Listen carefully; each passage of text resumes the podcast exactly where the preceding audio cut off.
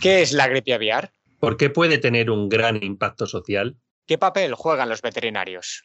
En Conv de Vet hablamos de la influenza aviar con Natalia Majó, doctora en veterinaria y especialista en patología veterinaria y ciencia avícola.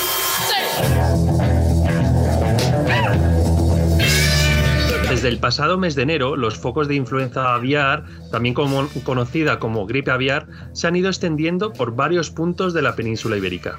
España cuenta con un programa nacional de vigilancia de influenza aviar basado en el riesgo. A través del Ministerio de Agricultura, Pesca y Alimentación se realiza una monitorización en aves domésticas y también en fauna silvestre. En las últimas semanas, el Laboratorio Central de Veterinaria de Algete ha confirmado distintos tipos de focos de influenza aviar, tanto en fauna silvestre como en granjas en distintas comunidades autónomas. Según la Organización Mundial de la Sanidad Animal, la influenza aviar es una enfermedad viral altamente contagiosa que afecta a las aves. Además, la Organización Mundial de la Salud apunta que se trata de uno de los virus de origen zoonótico que puede contraer el ser humano.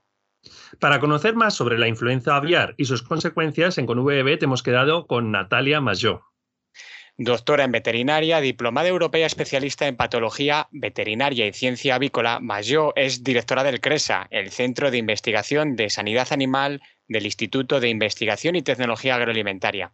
Además, es profesora titular en el Departamento de Sanidad y Anatomía Animal de la Facultad Veterinaria de la Universidad Autónoma de Barcelona.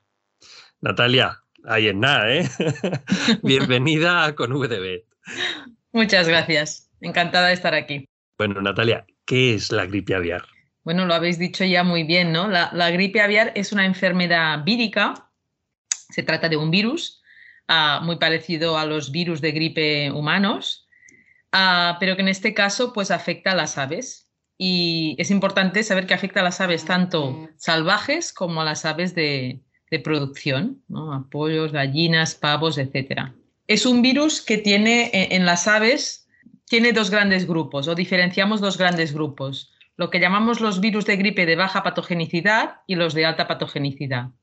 Los de baja patogenicidad pueden infectar las aves, tanto salvajes como de producción, y prácticamente no les causan ningún, ningún tipo de sintomatología clínica ah, o sintomatología clínica muy leve, pero los de alta patogenicidad sí que provocan una enfermedad sistémica y mortal. ¿Eh? Y te puedes encontrar en una granja pues, que entre un virus de alta patogenicidad y realmente en 24 o 48 horas pues hayan muerto el 100%, del, 100 de los animales. ¿eh? Con lo cual pues es una enfermedad devastadora, muy importante para la, para la producción avícola y bueno, que se tiene que pues monitorizar y controlar.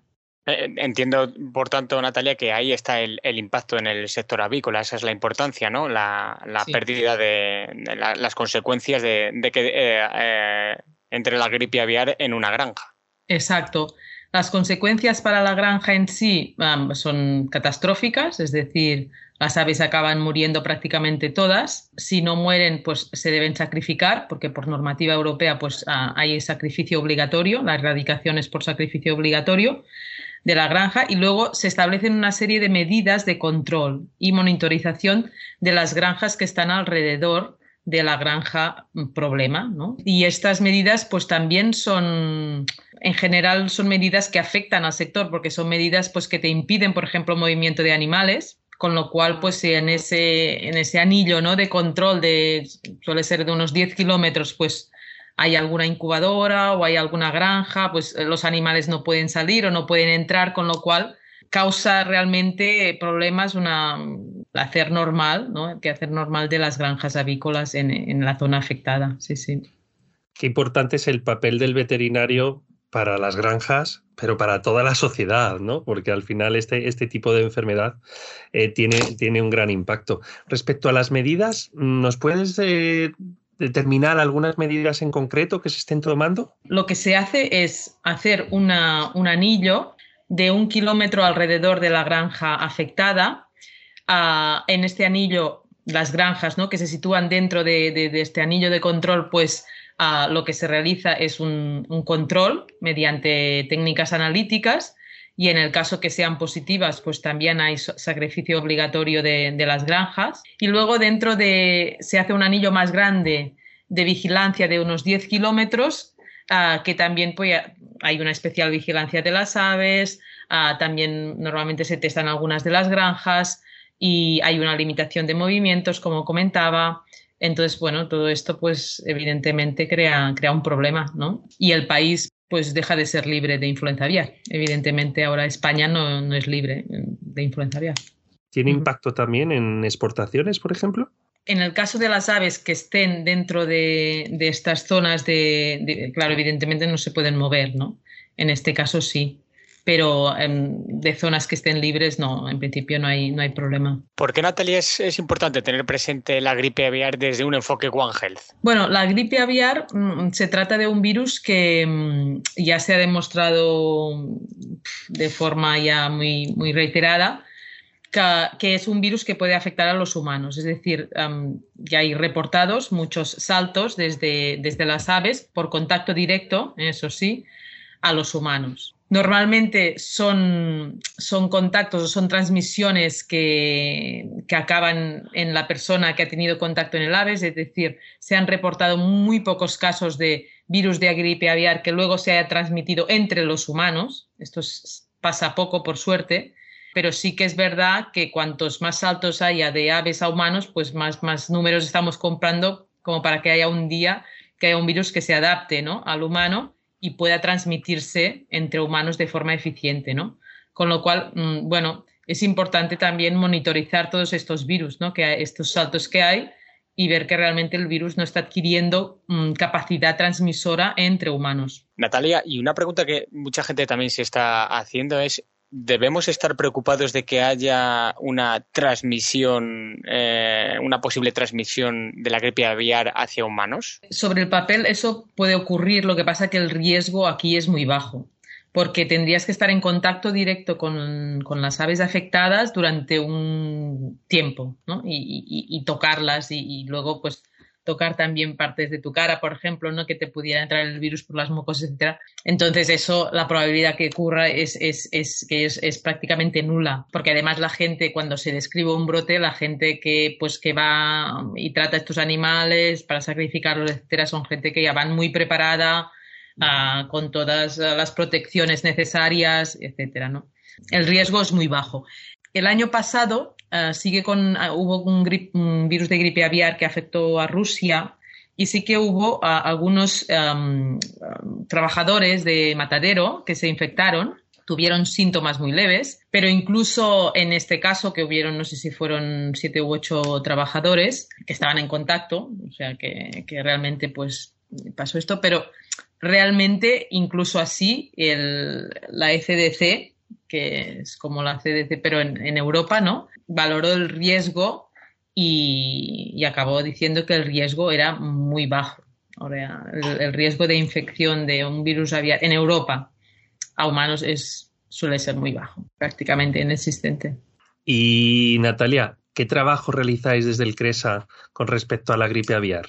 Aquí en el CRESA desde ya desde el 2005-2006, que fue cuando surgió el H5N1, que quizás fue el, virus de gripe aviar más famoso, ¿no? Nadie había oído hablar de gripe aviar y en ese momento se empezó a hablar del H5N1, que fue ese virus que vino de la China y bueno, cambió un poco el paradigma porque hasta ese momento no se conocía que un virus de gripe realmente pudiera causar enfermedad en aves salvajes. Esto era una cosa que era que se creía que no ocurría, es decir, las aves salvajes son el reservorio natural, conviven de una forma como un ecosistema ¿no? con, el, con, el virus, con el virus de gripe sin enfermar, pero el H5N1 rompió este, este paradigma. Y entonces en el momento que llega aquí nos damos cuenta de que la gripe aviar no únicamente tenemos que monitorizarla en las granjas, sino también en, en, en, aves silvestres, en aves salvajes, ¿no? Y se empiezan a implementar una serie de planes de vigilancia que hasta día de hoy pues uh, están dando sus frutos, ¿no? Porque normalmente el virus de gripe aviar, lo que vemos mm, año